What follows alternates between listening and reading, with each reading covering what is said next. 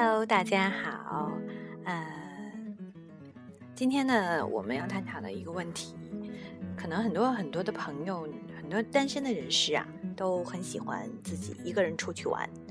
哎，这个是有两种类型，一种呢是喜欢自己出去玩，呃，这个有一个前后的问题啊，就是喜欢，但是说到行动，可能就会有点问题了。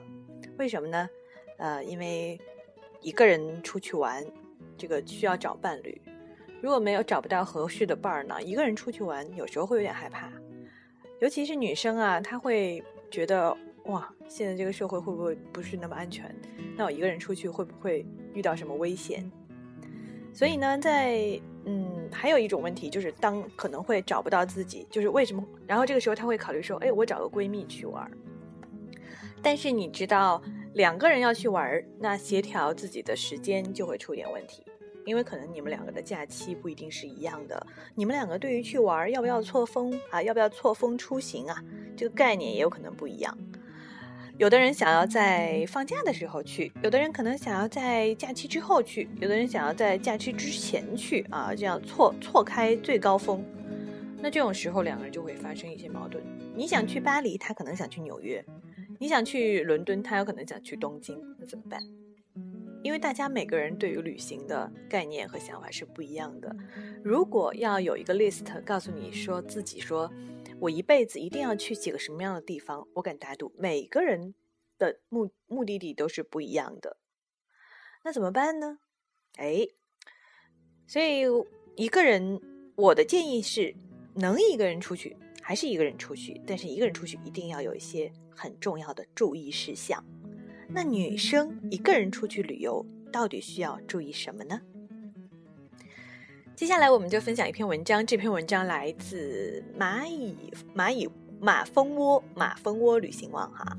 这个马蜂窝旅行网它有一个小组，这个小组的名名称就叫一个人旅行。它在一零年就成立了，然后它的成员有十二万多人。OK，不是做广告哈，呃，我是在这个旅行网的这个小组当中看到了这样一篇文章，叫做《女孩子一个人旅行要注意些什么》。下面我们就一起来跟有一个人想要出去旅行的这个计划的女生一起分享一下这篇文章。独自背包旅行并不可怕，而是件乐趣无穷的事情。曾经在外企工作的小翔。啊，在二零一二年的七月呢，递交了辞呈，独自上路，开始一段准备已久的间隔年旅行计划。一开始，小翔说，其实并不知道该带自己什么多少行李。在出发前呢，他反复纠结要不要买徒步鞋、登山包、冲锋衣等等。后来啊，他做了一个事后证明非常正确的决定，就是全部不买。事实上，贸然花下大钱买装备是很失策的，特别是对于穷游者来说。我想说到这里，我倒想插句啊，其实有的时候不一定是这个钱的问题，因为东西带的太多。事实上，你出去旅行的这个机会也就是那么几次嘛，你不可能总在路上。那这些东西有的时候可能只用过一次，能用上就不错了啊。所以一定不要去买过分专业的装备。好，那么我们接下来看看小翔后来是怎么做的呢？在出发以后啊，这个小翔慢慢摸索出一套适合自己的独行私人装备。他说：“如果你要登珠峰、穿越可可西西可可西里，我建议购买专业装备。但是如果是普通的旅行，在城镇乡村当中穿梭，即使是非常偏远的地方，只要不是做极限运动，就不需要那些装备。”那么，在小翔的背包里到底装了些什么样的东西呢？我们来看一看。首先看一下非常重要的一件事情，就是穿什么鞋，背什么包。小翔出行的打扮很简单，一双平时穿的最舒服的运动鞋，黑色，耐脏，轻便。一个旧背包，有这个背负系统，容量大概在三十五升左右。另外还有一件轻型的羽绒服。为什么他的装备会这么简单呢？哎，小强是这么看的。他说：“事实证明，这些就已经足够啦。又大又重的背包会背不动，一个旧背包就正好。短途旅行呢，已经完全够用，更长的时间也没有问题。”鞋子也是在上路前必须考虑的装备。一双不错的运动鞋或者是旅游鞋，足以足以应付非极限运动的长途旅行了。并不是说目的地越偏远，走路就会越多。其实偏远的地方反而走不长，几乎都是靠长途客车和火车代步。而且小村、小镇、小城市面积没有多大，徒步时间还没有在大城市里来的多。比如他去呼伦贝尔的时候呢，旅行的时候就发现，哎，其实我走的路还没有在北京走的多。没错，这个我是非常赞同的，因为我自己出去旅行的这个经验就告诉我啊，说这个，比如说像国外的一些小城市，像欧洲啊一些小城市，有的城市真的非常的小，有些城市你比较陌生，你不可能每个地方都走都看，所以有的时候呢，你会选定一块区域，或者是肯定是有一个目的性的。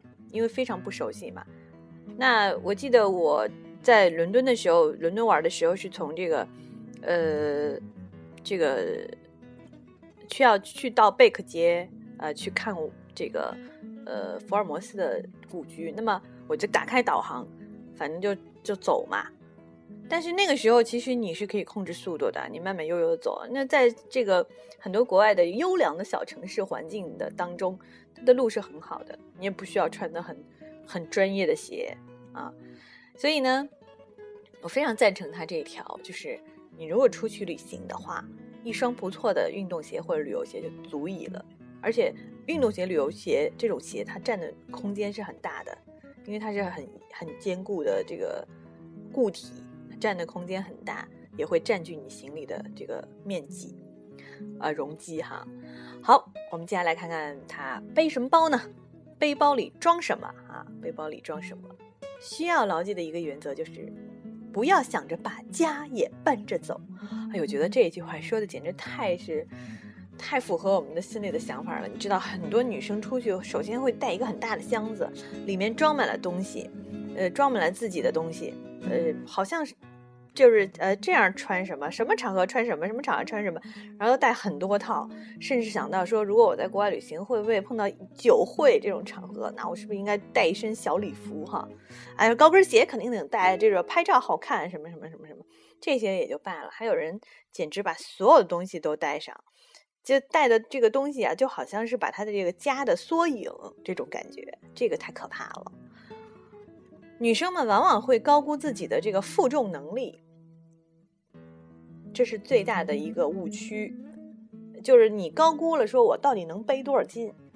因为这儿指的这个背动呢，不是说你背起来走两走五分钟，走两步跳个圈儿就行了哈，而是你要背着背着它走上一整天呢。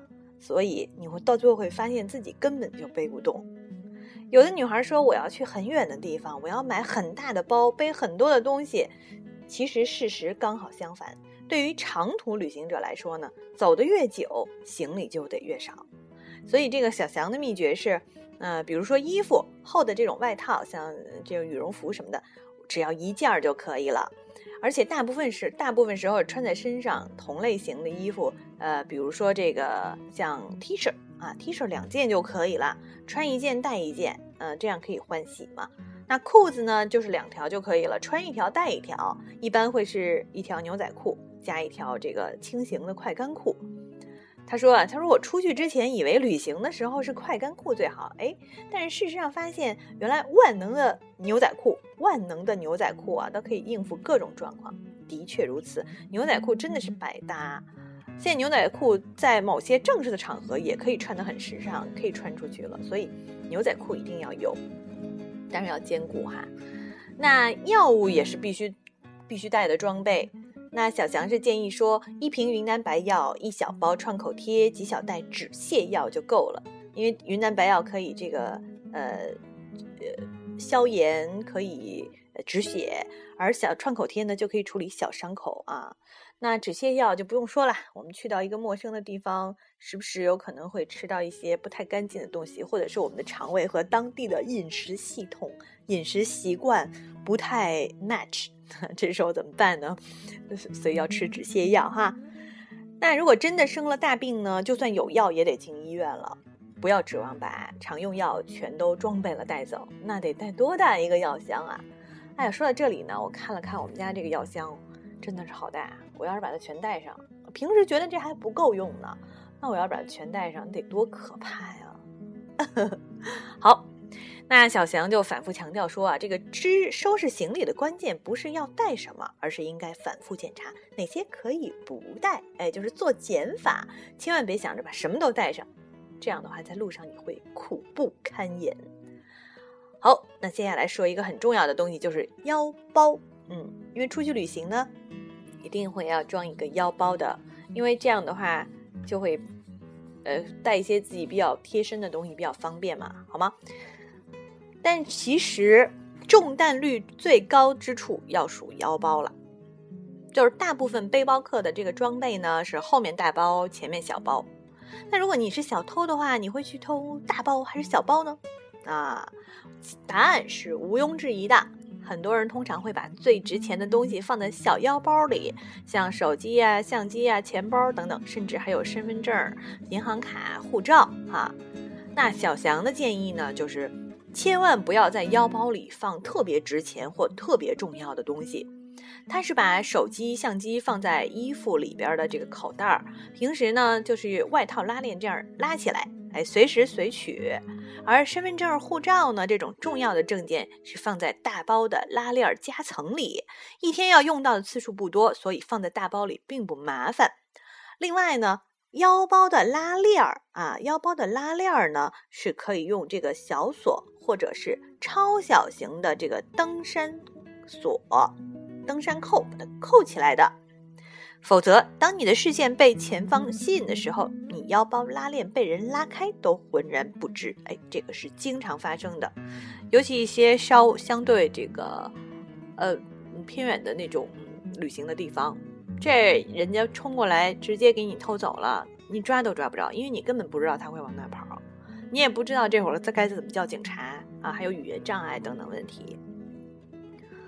好，那么我们接下来看看住需要住什么，就是住宿需要住什么。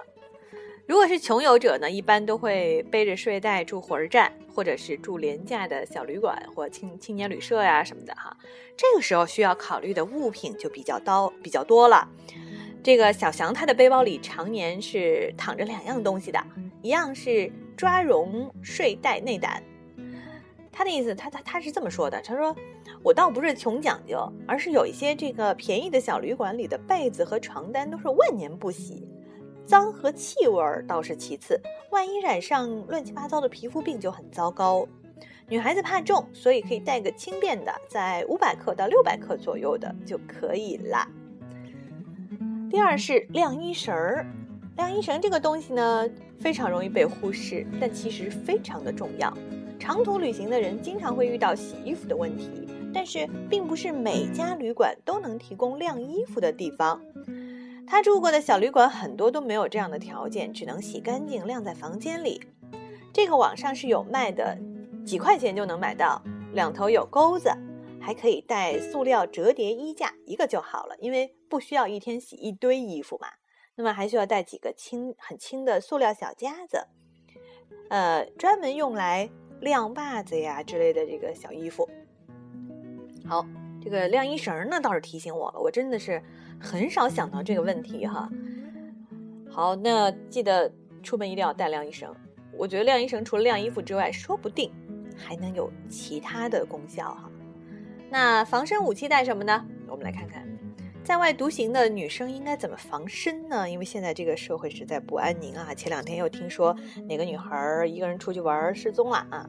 那当然事实证明后来找回来了，那是一件好事儿。可是万一呢？啊，万一遇到点什么什么事情该怎么办呢？所以我们要做好准备啊。在外的女生应该怎么防身呢？要不要带一些特殊道具？嗯，小翔说有一个小东西是很好用的，啊，那就是薄荷口味的口喷啊，就是喷雾，因为平时也可以用来清洁口腔，在特殊的时候，哎，就可以替代辣椒水和防狼喷雾啦。另外呢，小翔还带了一把削铅笔的这个折叠小刀在腰包里边，以备不时之需。那其他的装备建议呢？就是很重要了，我们也可以来看一下。第一是紧急联系人的电话号码，选一个最重要的号码，写在小纸片上，放在贴身的地方。即便是手机丢了，或者是被偷被抢，也不会和家里失去联系。即便出现意外，别人也能通过这张纸条联系到你的家人。第二呢，就是户外头巾。那对于女生来说，最大的用处是，呃，这个头发是很很麻烦的哈。那户外头巾其实最大的用处就是盘头发。没有条件天天洗澡的时候，头发油了是一件非常扫兴也是很失礼的事情。所以使用户外头巾呢，可以轻松的把长头发包住，放在遮阳帽里面，不但方便行走，也减缓了头发变脏的速度。而且有很多的户外头巾，它是多用途的，除了弄头发之外，还可以当什么这个装饰品啊，这个围巾、小围巾哈，或者是当个汗巾什么来用。压缩饼干啊，第三样是压缩饼干。一包就差不多可以吃一天，隔三差五的吃一包就行。这个特别针对去偏远地方，呃，去一些比较荒凉的地方来旅行的人，啊，穷游者，这个是非常实用的。那一定要带水杯，建议要带两个哦。一个呢是运动水杯，密封性比较好的，可以直接灌高温的高温水的那种。呃，不建议带保温杯。因为在这个旅馆、火车站、火车上都有免费提供的热的饮用水，保温杯呢往往是比较重的，所以可以是运动水杯，就是可以灌高温水的那种运动水杯。另外一个呢是轻便的塑料杯，这个杯子除了做刷牙的漱口杯以外呢，还可以洗水果，来装一些东西。记得，我觉得这个现在卖的那个柠檬杯好像大概可能不太适合带出去，因为它真的很大。虽然它很好哈，但而且它好像是不能灌很热的热水的，嗯，柠檬杯不行啊，我觉得啊，这我个人意见。如果你有意见的话，也可以提出你的不同意见哈。好，那最后一个要要带的这个装备是什么呢？就是人字拖。除了旅游鞋之外，我们最好能带一双拖鞋，或者一般会带人人字拖，因为它占的面积比较小。遇上突发的状况，像旅游鞋湿掉了、倾盆大雨这种，就可以穿这双鞋替代。长时间坐火车、坐飞机的时候也可以穿，呃，这样呢可以避免让人家觉得不雅，而自己又能很很舒适。不过，嗯，有一点要注意啊，嗯，如果你有脚气的话，如果你有脚臭的话，你可能穿人字拖也要小心一点。是不是应该在你的药箱里加一点这个？除脚气的药水儿哈，好，那今天我们他他的这些装备建议啊就讲完了。今天说的就是女孩子一个人旅行的时候要带哪些东西啊？不知道你听完之后是不是会有什么感悟啊？如果你有感悟的话呢，可以去这个呃新浪微博啊，我的我的新浪微博，我的新浪微博的名字叫做呃周悠悠。啊，初夏之木跟我沟通，当然也可以在这里啊，也可以在这里，我们一起来沟通和讨论。好的，那今天，嗯，我们今天的这一期节目就结束了。最后，在结束的时之前呢，我们来听一首大家很喜欢听的旅行者很喜欢听的歌。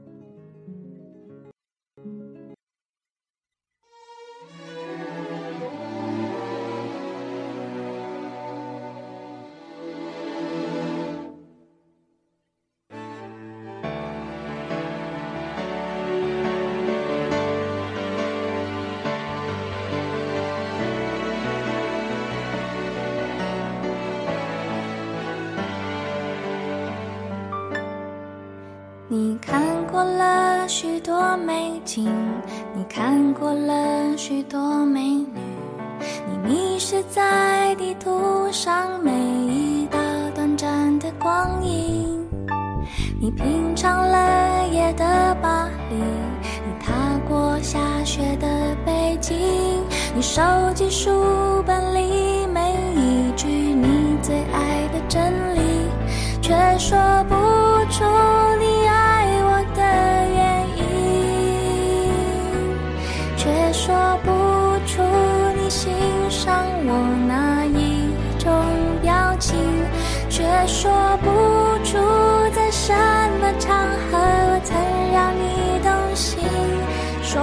出